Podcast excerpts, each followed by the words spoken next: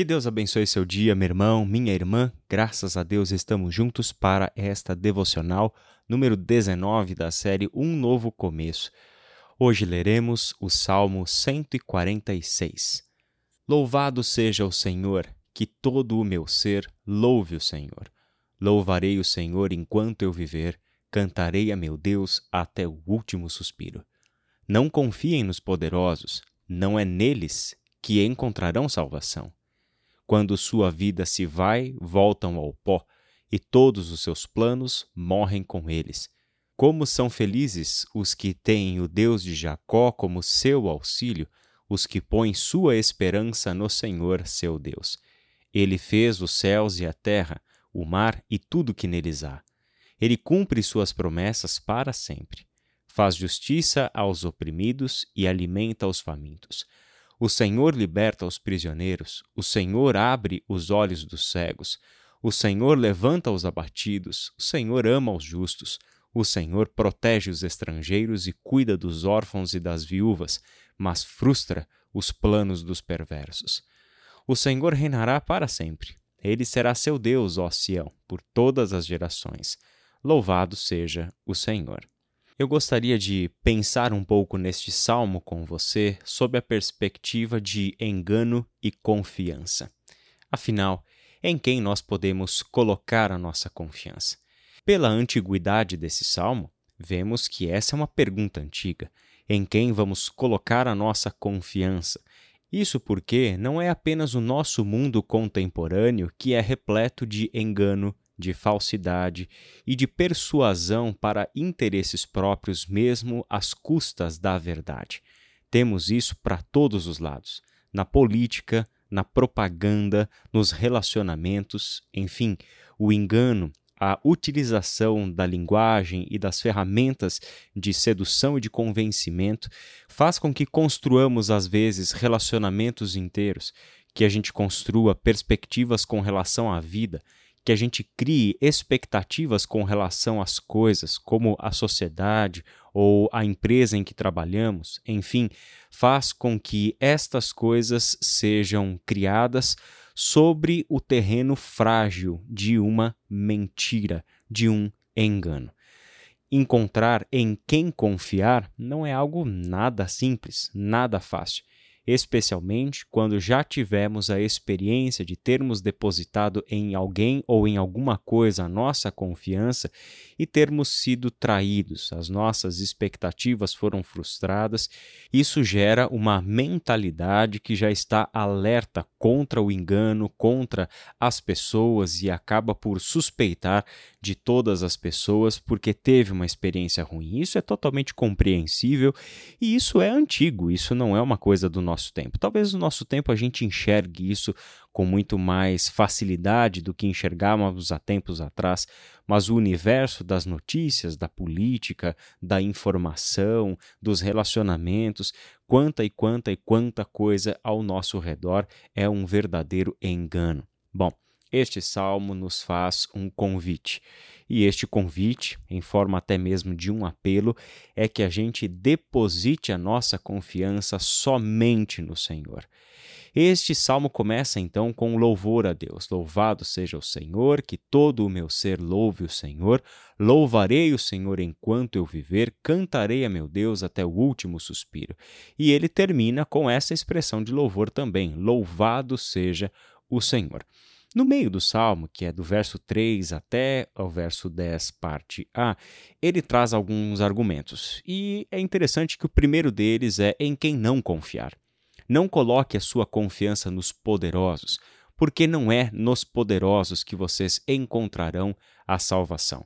Não são as pessoas de poder, não são as pessoas que estão lá no topo da sociedade, não são os especialistas dos assuntos que de fato nos darão a segurança que nós precisamos para a vida não acharmos que os poderosos, não acharmos que os influentes, não acharmos que os famosos é, são dignos da nossa confiança simplesmente porque são famosos, porque são poderosos, porque são influentes e assim por diante. Não é neles que encontrarão a salvação. Quando sua vida se vai, voltam ao pó e todos os seu, seus planos morrem com eles. Com o Senhor é diferente. Porque aqueles que são felizes é, são aqueles que colocam a, a, sua esperança, a sua segurança, a sua confiança de salvação no Deus de Jacó. Estes fazem a escolha correta. Por quê? Porque, ao contrário dos poderosos, que são como o pó, que um dia está aqui, outro dia o vento bate e ele se vai, Deus é eterno. Ele é quem fez os céus e a terra, o mar, tudo que neles há, e este é o Deus que cumpre as suas promessas para sempre. O argumento do salmo é que o Senhor é confiável, porque ele é o criador e sustentador de todas as coisas, ele é o redentor de todas as coisas, nele encontramos a promessa de salvação e a salvação efetuada, e nele encontramos também a certeza de um reino inabalável. Deus é Deus para todo sempre. Deus é eterno. Essa palavra se dirige a dois momentos, talvez, na nossa vida, na nossa jornada de fé. O primeiro deles é quando a pessoa está começando a se aproximar de Deus, teve as suas primeiras experiências com Deus, talvez tenha tomado a decisão de andar segundo os conselhos de Deus, creu em Jesus Cristo, se converteu essa pessoa ela precisa ser instruída na palavra do Senhor sobre todos os aspectos da sua vida agora iluminados pela palavra e reorientados pela palavra de Deus.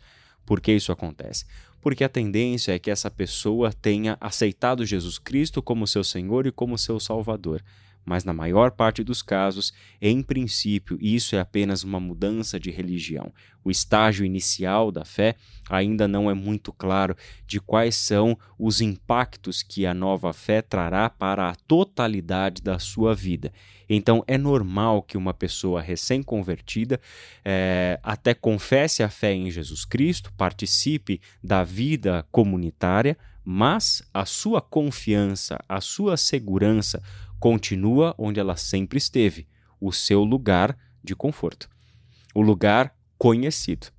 Tirar a confiança do conhecido para jogar sobre o ainda desconhecido é uma jornada que muitas vezes é traumática, o que faz com que essa pessoa precise de fato ser acompanhada.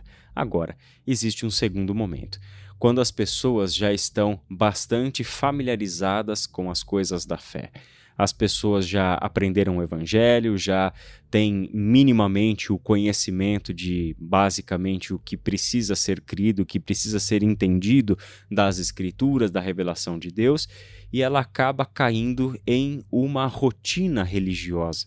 E essa pessoa tende a olhar para trás e encontrar segurança em outras coisas que não o Senhor.